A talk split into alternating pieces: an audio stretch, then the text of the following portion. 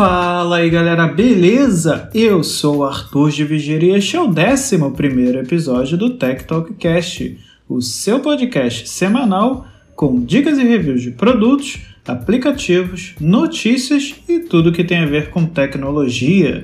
Bom, e essa semana trarei para vocês as notícias mais importantes em tecnologia dos últimos dias. Espero que vocês gostem, beleza? Então chega de papo e vamos direto ao que interessa.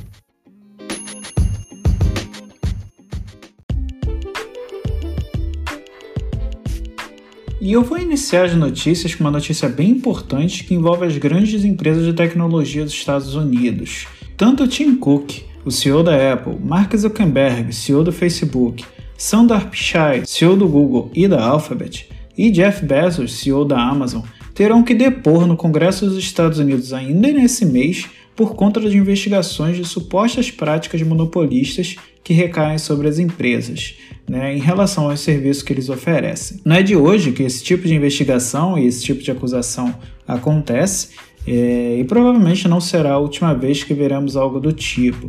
Mas é bom a gente ficar de olho é, por causa dessas leis né, que podem mudar aí o rumo de muita, de muita coisa. Uma empresa né, que passou por um processo bem parecido no passado foi a Microsoft em relação ao Internet Explorer, quando ela dominava o mercado de navegadores. Então vamos acompanhar e ver o que, que vai acontecer. Bom, e na última semana tivemos a WWDC. Inclusive, se você quiser ouvir o que houve de melhor do evento, é só ouvir o último episódio do podcast. É, e essa semana, né, muitos desenvolvedores começaram a utilizar o iOS 14 no seu dia a dia e notaram que um dos recursos da nova versão do sistema estava dedurando alguns aplicativos que ficam monitorando o que é copiado no celular.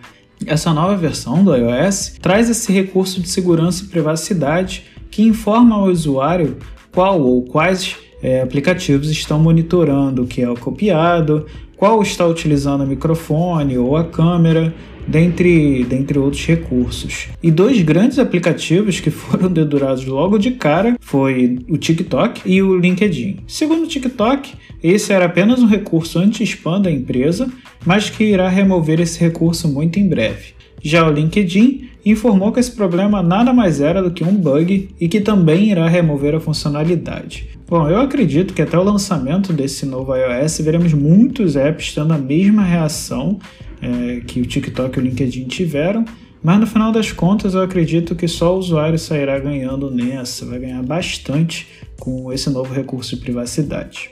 E ainda sobre a maçã, há algum tempo vem se especulando que o próximo iPhone, o iPhone 12, é, deverá ser lançado sem fone de ouvido, o EarPods, ele não virá mais na caixa.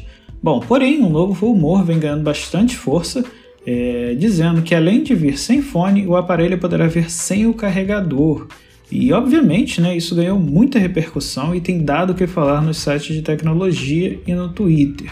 Inclusive, né, para colocar mais lenha nessa fogueira, alguns usuários estão recebendo uma pesquisa em que se é perguntado justamente se a pessoa utiliza ou não esse carregador de parede, né, conforme noticiou o Mac Magazine. Bom, como eu falei, isso é apenas um rumor e só nos resta esperar até setembro para ver se a Apple irá remover de fato tanto o fone de ouvido quanto o carregador. Eu particularmente acredito que o fone de ouvido deverá ser removido, mas não acredito no carregador. Mas só nos resta esperar agora. E outra empresa que está cheia de rumores é o Google. O próximo celular da empresa, que provavelmente será o Pixel 4a, é um modelo mais em conta do celular topo de linha do Google, vem surgindo nos sites de notícias e criando bastante expectativa entre os fãs do, da marca. E para aumentar ainda mais é, essa expectativa, essa semana o Pixel 3a e o Pixel 3a XL foram descontinuados pela companhia e tiveram seus estoques zerados, sendo possível agora encontrá-los apenas em alguns varejistas.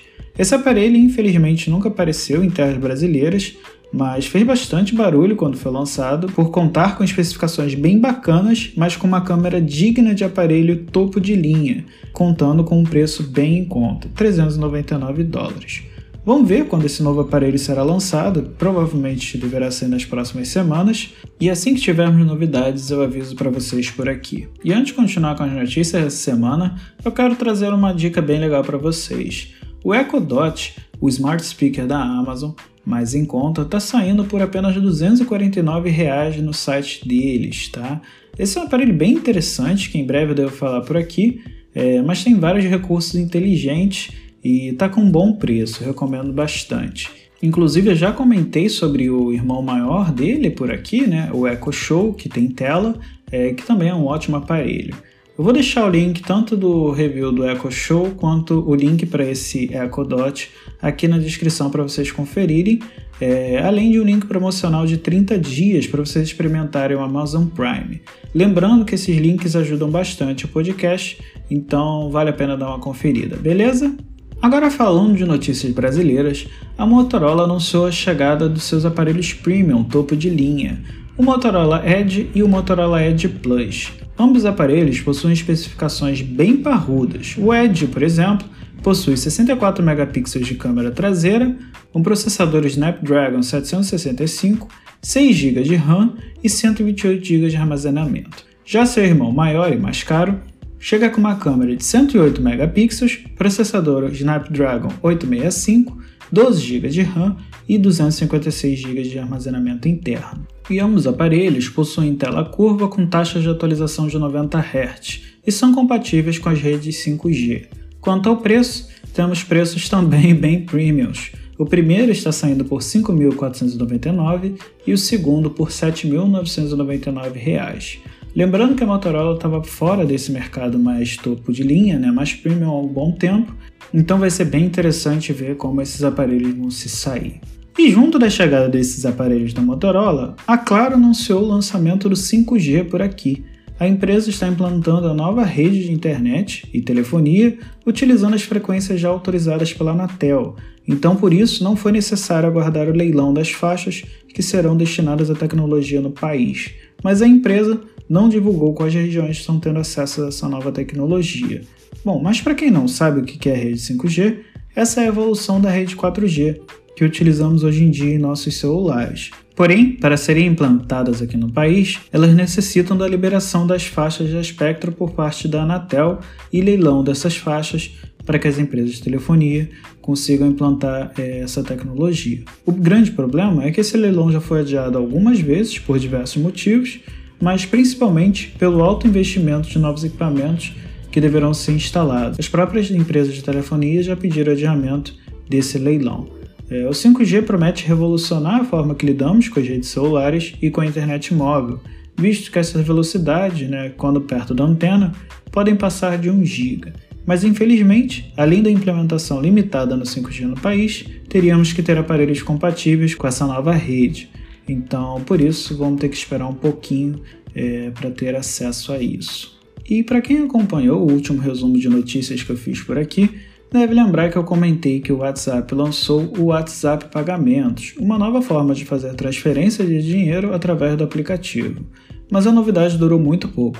Antes mesmo da novidade chegar a todos os usuários, o Banco Central Brasileiro ordenou a suspensão do serviço por falta de avaliação de riscos por parte da instituição visto que o serviço poderia trazer danos irreparáveis à competição do mercado bancário e privacidade dos dados. Ainda segundo o Banco Central, a decisão foi tomada para preservar um adequado ambiente competitivo que assegure o funcionamento de um sistema de pagamento interoperável, rápido, seguro, transparente, aberto e barato. Ou seja, teremos que aguardar mais um pouco para vermos essa novidade funcionando na prática, se é que veremos isso um dia. E agora, uma ótima notícia para os fãs da Nintendo. A japonesa começará a enviar para empresas e para desenvolvedores de games brasileiro o kit de desenvolvimento para Switch, o videogame da empresa.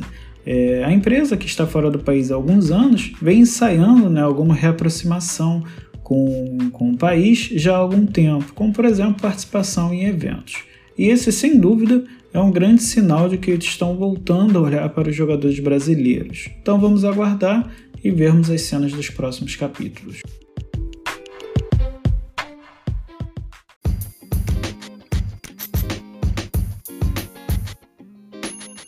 Bom, galera, por hoje é só. Espero que vocês estejam gostando desse episódio de notícias, né? Como prometido, estou fazendo a cada duas semanas. Então eu consigo né, falar de mais assuntos, é, mais, mais notícias, e isso tem sido bem legal. Como de costume, todos os links das notícias estarão aqui na descrição. E lembrando, compartilhe esse episódio com seus amigos, seus familiares, deixem um review lá na Apple, deixem seu comentário, isso é muito importante para o crescimento do podcast, beleza? E caso vocês queiram falar comigo, é só me procurar no Twitter, meu Twitter é arthur_dividir, me manda uma mensagem que eu responderei vocês por lá, beleza? Até o próximo episódio e fui!